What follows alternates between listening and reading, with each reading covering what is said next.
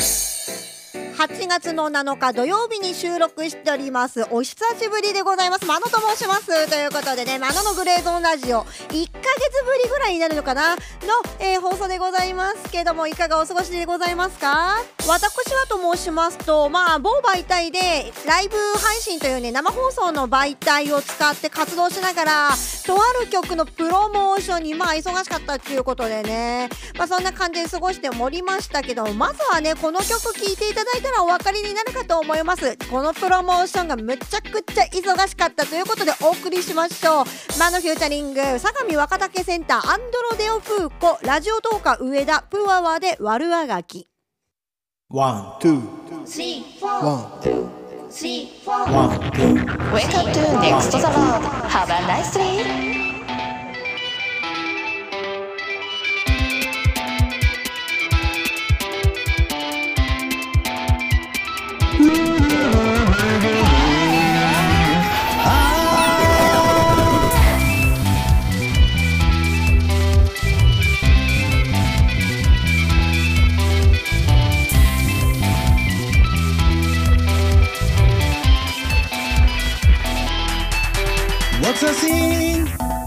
こが未来につながってるかはわからないけど What's a thing ふわふわしたカートと予定調和を蹴散らしかけ抜けていこうない人生自体やるどっちに転んだとせも見たいけ見たい景色あるからキュキンざとは待ち受けているのがキュキンかどうか自分で決めない一瞬で見せ場に喧嘩 Wake up ステートの転換 MN をビーツ上でバタフラ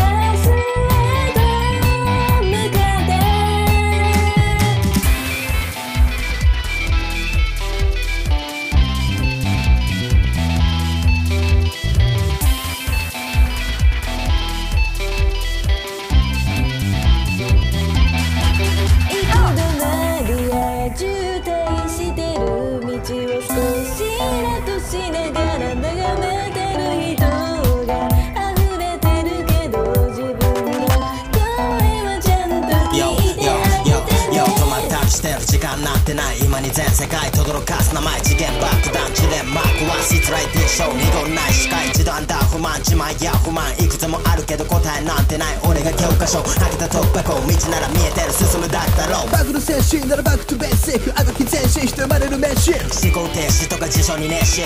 決心のゾーンは元気なんてないベルわけないベーなくらいがちょうどいいプレイズゲちゃんとセット線をつなぎ面と面合わせていこう NEXT stage いつもどこか器用貧乏ミスもなぜか多くて自問自答掴みかけた結果なのにも納得いかないつまずきそう人は言った可能性ってやつは曖昧な常識を軽く超えてくるフューチャーティーチャー教えてくれよ最高のゴールどのくらいトーク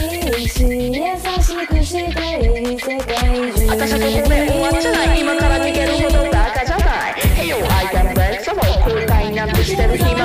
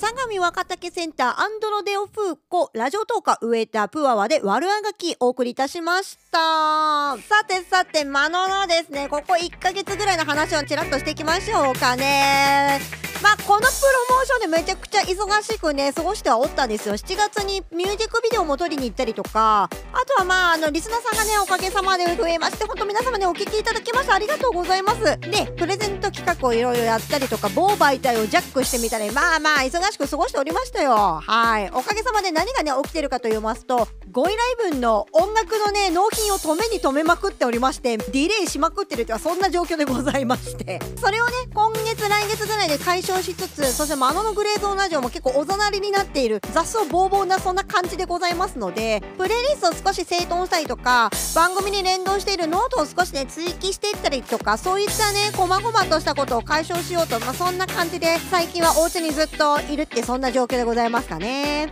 あとは以前番組でもご紹介したゼンビーツですね。ローランドの、まあ、DAW と言われるあデスクトップミュージックを作るソフトなんですけどこれをねちょっと導入して新しい音楽作りを少しずつ進めているってそんな状況でございます。秋口にも本当は曲をリリースしたいななんて思ってますけども正直この納品次第っていうところもありますので絶賛今その納品活動にね追われてるってそんな感じですがね。あとお知らせをね一つ挟んでおくとするとマノが生放送でね使ってる媒体ラジオトークという媒体使ってたんですけどもツイキャスの方にお引越ししました。はい。音楽が流せるからです。はい。いや全然ラジオトークでもよかったんですけど音楽流せないのがちょっと難点でいろいろ伝わりにくい部分とかもあるかなと思ってまあそちらにお引越しをさせていただいてただ通常通り収録ですね。マノのグレーゾーンラジオはラジオトーク並びに、えー、ポッドキャスト系列で全てね配信はしておりますのでそこは変わらずお送りしているというそんなシステムに変わりますのでぜひねツイキャスの方にも遊びに来ていただけたら嬉しいなと思います。実際に音楽も流せますしサブスクにこんな音楽があるんだっていうところもねご紹介できますのでまたよろしければぜひツイッターをねチェックしていただいてそしてアーカイブも1週間は残しますのでもしよろしければといったところでございます。さてさて7分ぐらい喋っってますけどももう近況ないです。ずっと家にいます。こんな感じなので。早速曲の紹介に参りましょう。私ね最近ね生きててよかったと思うことが1個あってそれ何かというとキャプテンビーフハードのねトラウトマスクレプリカのサブスク解禁されたんですよ。これが生きててよかったと思いますのでこれのね1曲目をご紹介させてください。ということで Apple Music 並びに Spotify の URL 説明文に貼らせていただきますのでこちらからぜひアクセスして聴いてみてください。この曲はねどんな曲かというとまずこの首謀者キャプテンビーフハード彼が1969年にもうすでにこんなカオスな曲を作っていたということ。そしてこのカオスな謎の変拍子。こっちでは4拍こっちでは3拍こっちではね何拍っていうね。みんなみんな別のね拍の取り方してるからカオスに聞こえるんだけど実はこれはビーフハートの中での計算通りそしてこれをライブでしているっていうねその事実とライブでするにあたってというかレコーディングもそうなんですが彼はこれを殴ったり蹴ったりしてちゃんとやれよっていうことをね彼らねマジックバンドに強制をさせてこれを作っていたという事実っていうところも込み込みで聞いていただければなんていろんな意味でカオスな曲なんだって思います。のでぜひね聞いてみてください。そして今回からですねちゃんとプレイリストを作ろうぜっていう話なので Spotify で聞いてる人ラッキーだね。プレイリストから聞いてくれてる人ありがとう。この後ちゃんとキャプテンビーフハート流れるように仕込んでありますのでぜひね聞いてみていただければと思います。そしてアンカーでお聞きの皆様このまますぐ次のねエピソードいきますのでよろしければ。ラジオトークの皆様そうですね。次の日にね更新になるかな。また次のセクションで別の話していきますよ。ということでこの後のセクションでは私マノが人生でもう一回映画館に行ってみたいと思ったことなんか一度もなかったのにねとうとう出てきましたよ。何回見ても見どころしかない映画アメリカン・ユートピアについてご紹介します。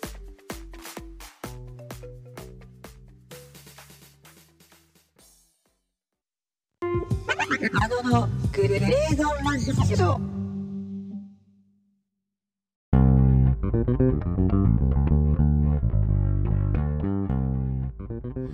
グレーゾーンラジオお送りしております。さてさてこのセクションでは最近見たね音楽の映画話を少ししていこうかなと思ってるんですけども映画館で映画見るってそもそも1800円するじゃないですか。めっちゃ高くない？だってランチ何回食えんのよ。1800円も出したらって思うじゃん？ましてやサービスデーでも1200円するじゃないですか。水曜日のサービスデー1200円なんですけど今。ランチがあってランチばっかりどんだけ飯の話で例えんねって話なんですけど1200あればねいいランチ1回食べれますよ。うんって考えた時になかなか映画館で見に行くリスクってすごくねっていう話なんですけどブルーレイとかでね手元にある状態になってしまうと私絶対ねドントルックバックだから絶対もう見ないから安心感みたいなのでさ結局コレクトの状態で終わっちゃうのであえて映画館に出向くようにしてます。でそんな中で映画館にお金をあえて出して見に行く中でもう一回見たい映画っていうのがね初めて出てきました。それがね最近見た映画「アメリカン・ユートピア」です。これ何かっていうと1980年代頃活躍してたバンドトーキングヘッズってね当時で言うとかなり最先端なバンドでフロントマンしてたデビッド・バーンが出ている、まあ、ミュージカルというかショーというかここはね見ていただいた方にね判断してもらえばいいと思うんですけどまあそういったライブをねまるっと撮っているような映画でございます。当時の彼もなかなか最先端なことしてましたけどね今のね70手前のデビッド・バーンもまだまだ新しいことことするのかっていうそこの発見とあとね単純に音楽って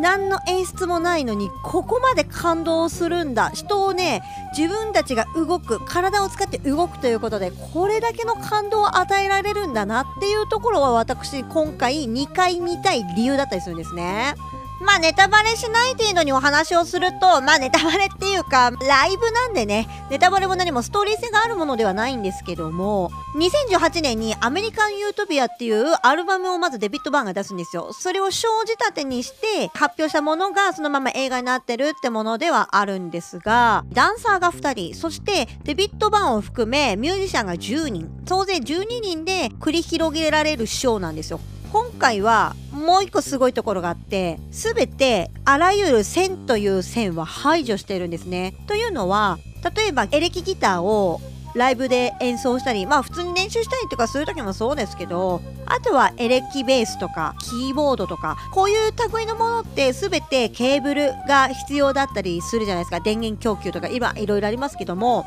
それをあえて今回は全てケーブルなしでやってるので360度自由にね動き回れるというステージを作ることを実現したライブなんですね。なのでドラムとかっていろんな音を一人でこう足と手と動かしてやってるわけなんですけどこれをね1人ずつにパーツ分けをするというかそういうことによって1個のドラムパートを作っているっていうそういうものをやってたりとかエレキをさっき弾いてた人が実は踊ってるとか、まあ、そういうね多様性というか1人に何役もそしてハモリとかもねみんなでやってたりとかするので実際にこうバンド全体というかこのメンバー全体がフル稼働してるってそんな状況のミュージカルというかショーなんですね。普通こういうのって大体デビッド・バーンが目立って他のメンバーはサポートで支えるっていうまあそういう類のものがやっぱライブ多いですけどこれは違うのよみんがみんな主役っていうような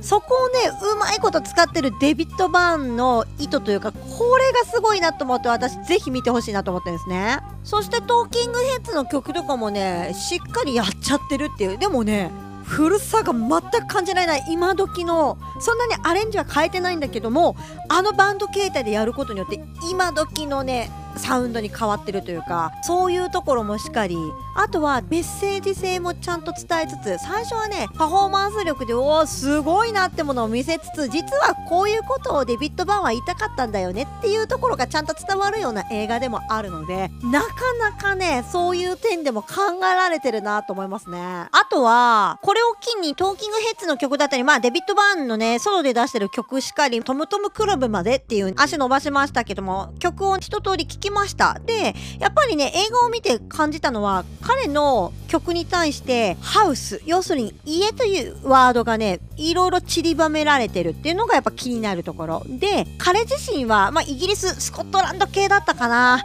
の移住民なんですよ。今はアメリカ住んでますけど二重国籍を持ってるんですね。なのでやっぱりその家とか国っていうところまあ母国とかっていうところを家に例えてるのかそこはちょっとよくわからないけども家というものをものすごくこう重きに置いてるアーティストっていうそこにはやっぱりそういう生い立ちとかそういうものもいろいろあるんだろうなっていう背景もなんとなくわかるような映画ではありましたね。あとは見どころとして今回の字幕はピーター・バラカンさんが和訳してるんですよ、まあ、ここも結構重要でリリックの意味ってああピーターさんが訳すとこんな感じなんだとかあこれってこういう意味合いで言ってるんだ。なるほどなっていうね字幕にも目が行きつつのでも動きがすごく素晴らしいからそっちも見たいし目がほんと忙しいんですよ。なので1回ではね正直見足りない部分があるので2回目はアクションを重視してこう映像を見たいとか和訳の部分をこう中心に見たいとかっていう分け方でね見るべき映画かなとも思ってね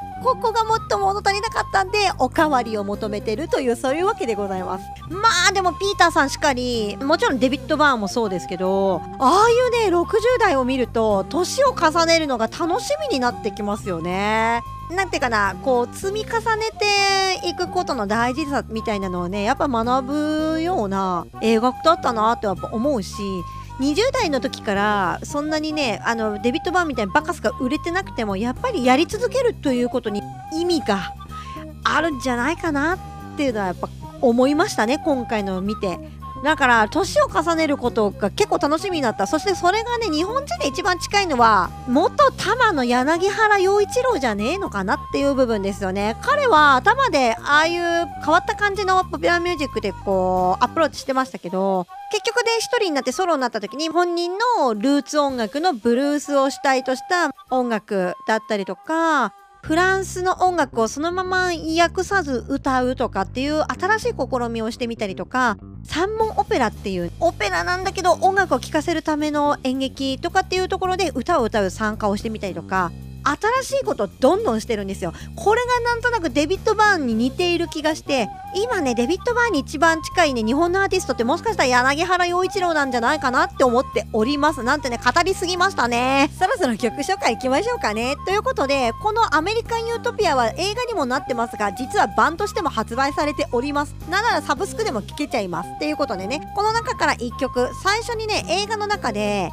バンドメンバーが出てくる曲があるんですよ。これがレイジーなんですね。3曲目のレイジーという曲ご紹介しましょう。これね本当に生バンドでしてるので一瞬疑います。はい。というぐらいねなんていうかな打ち込み感と言わないですけどもうねバンドが完璧すぎてっていう部分をぜひ聞いてみてください。Apple Music 並びに Spotify の URL 説明文に貼らせていただきますのでこちらからぜひまあよかったねアルバム最初からね丸と聞いてもらうと映画の雰囲気がなんとなくつかめるので面白いかなって思っております。ということで次のセクションはこちらもお久しぶりのコーナーでございますね。マノの続考えるヒットやっていきましょう。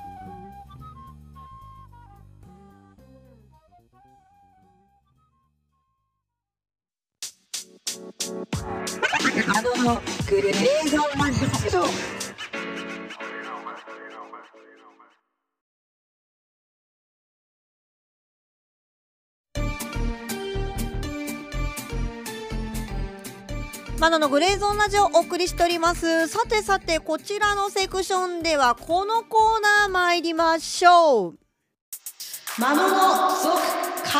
るヒット。ということでこのコーナーなんですがなぜかツイッターの人気投票の中で一番投票を集めた1980年代のヒットソングの中からランダムで1曲そして今週のヒットソングの中からランダムで1曲。そして Apple Music の機能世界各都市101箇所のランキングの中からどこかの国のランキングの1曲ですね。ランダムに聞きましてただただ配信者の私がへえ世の中にはこんな音楽があるんだ。なるほど。とうなずくためだけのコーナーでございます。さてさて今回もどんなね曲に出会えるんでしょうかといったところで早速ね1980年代の音楽ランダムで聴いてってみましょう。まずは1980年代の音楽なんですけども1980何年の曲聴いていきましょうか。お今週は1985年の音楽を聴いていきます。さて1985年の何位の曲でしょうか？出ましたね。1985年の20位の曲を聴いていきましょう。ちなみに1985年なんですが1位はチェッカーズですね。そして20位は中森明菜赤い鳥逃げた。これ聞いていきましょう。早速ですね1曲まるっと聞きました。えー、ラテンです。ズバリラテンの曲でした。はい。なんですがまああきらちゃんの曲結構リリック入ってきやすいので聴いているとラテンな明るい感じかと思いきやのリリックの内容は内省的っていうねこういうなんか中森明菜ワールドは多分リリックの方で賄っているんじゃないかなっていう分かる一曲ではありましたね。そして注目したいのはやっぱり曲ですね。作曲の松岡直也さん。この人に注目っていうとこなんですけどもこの人もともとねラテンフュージョンというねあのジャンルをねどうやら お得意とされている方なんですけども80年代でいうとこの有名なとこまああれですよね。ハートカクテルとかあの辺のねサントラ作ってる方らしいですよ。なんかこの人ねラテンフュージョンだからバンド組まれてる方かと思ったらもうゴリゴリの作曲家でございました。私のまあポイントとしてはここが気になるっていうところですかね。あとは有識者のねブログとか見てる感じですけどもこの中で赤い鳥逃げたっていうのはもともとあった曲なんですけどこれに比べてミ・アモーレってまた別歌詞のね全く同じ曲がねインパクトがもうゴリゴリにありすぎちゃってこっちをね先に出したんだけどインパクトがね弱いとやっぱもったいないんで LP でね12インチのシングルで出したっつうねのがあるんですね。もう一つのミ・アモーレっちゅうところで。これのねジャケットがインパクトありすぎてね当時の中森明菜こんなことするんやっちゅうところが一つまあ個人的な印象でございましたね。これすぐね Google 先生聞いたら出てきますので一回見てみても面白いかなと思いますよ。私の印象はアダムちゃんです。ということで今週のヒット曲ソングの方聞いていきましょう。さてさて今週のヒットソング何位の曲聴いていきましょうか？お出ましたね。今週のオリコンヒットチャートの8位の曲を聴いていきましょう。ちなみに本日付のですねデイリーランキング1位は夏のハイドレンジやセクシーゾーンセクゾでございますね。この歌最近テレビ見てないので全く知りません。ということで8位なんですがガラスのアンブレアなんて読むのかな？プレプレディアかな？聞いていきましょうね。ということで私このガラスのアンブレラまるっと聞きました。うーんなるほど。今日はなんかラテンづいてるな。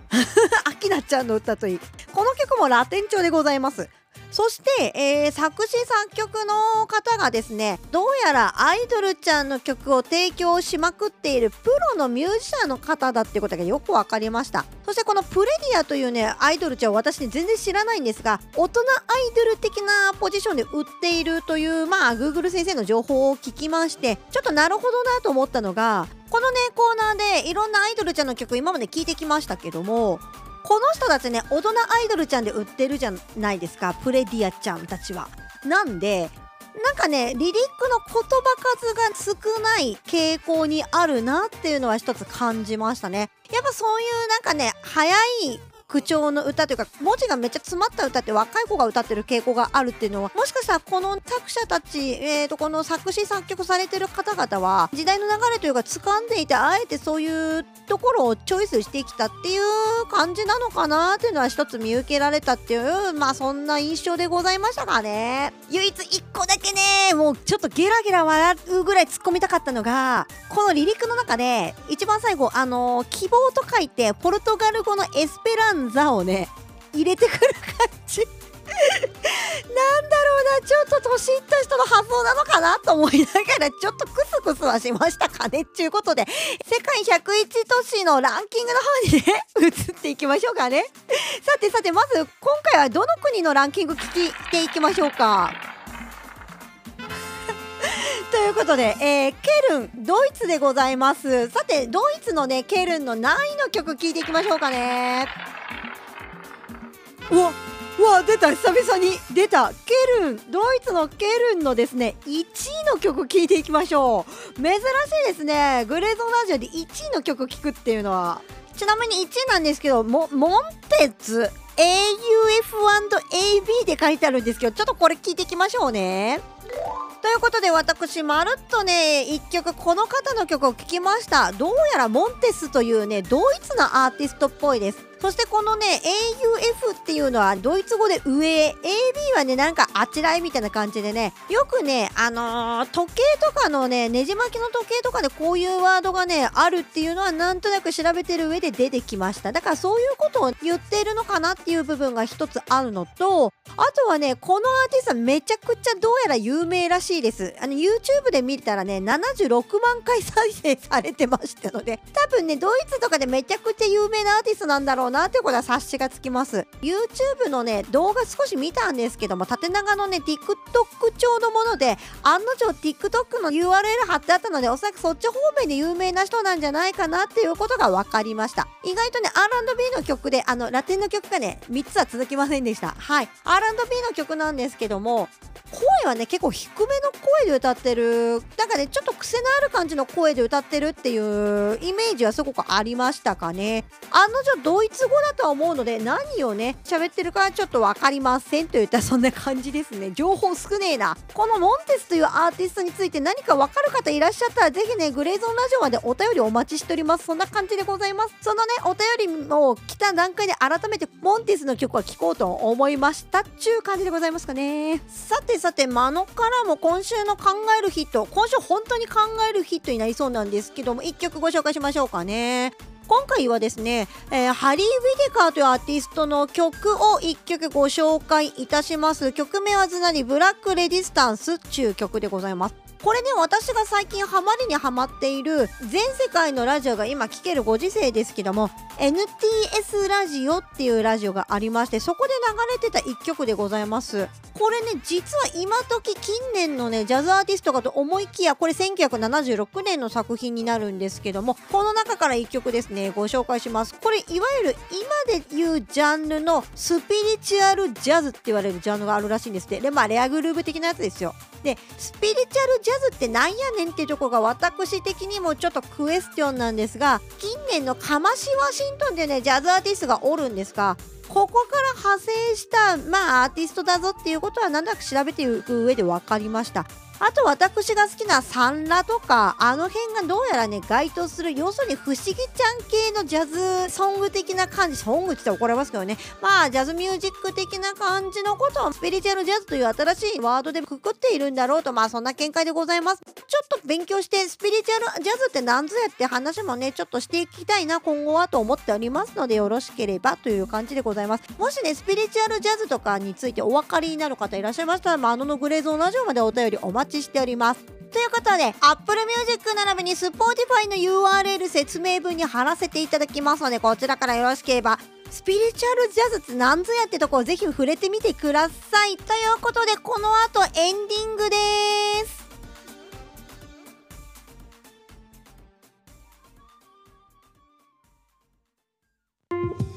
あののグレーゾーンラジオ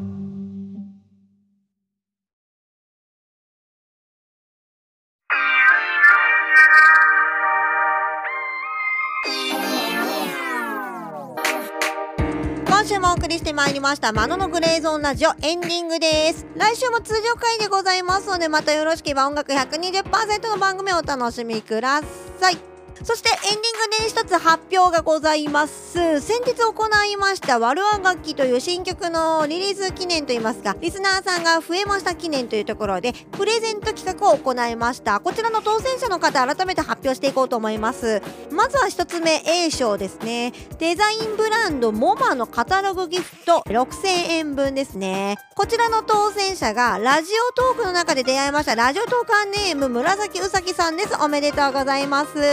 そして B 賞マノから提供ジングルカタログ5曲の中から好きな曲1曲プレゼント。こちら当選されたのがラジオトークの方なんですけどもこちらもラジオトーカーネームレイさんです。おめでとうございます。そして新章なんですけども私先日二次フェスというですねラジオトークの中で行われたフェスに出演させていただきましてその際に「悪あがき」という曲を出させていただいたんですがここにね携わっていただいた方ゲストに上がっていただきましていろいろゲームをした結果負けてしまったですねラジオトーカー上田さんから一つプレゼントをご提供いただきました。こちらのですねラジオトーカー上田さんのお友達の漫画家さんに書いていただこうアイコンプレゼント。ラジオトーカーネームマンプスさんは当たりました。おめでとうございましたた。びっくりしました。応募総数127通。皆さんありがとうございました。またやりますのでよろしければといったところで今週はここまで。それではまた来週。さよなら。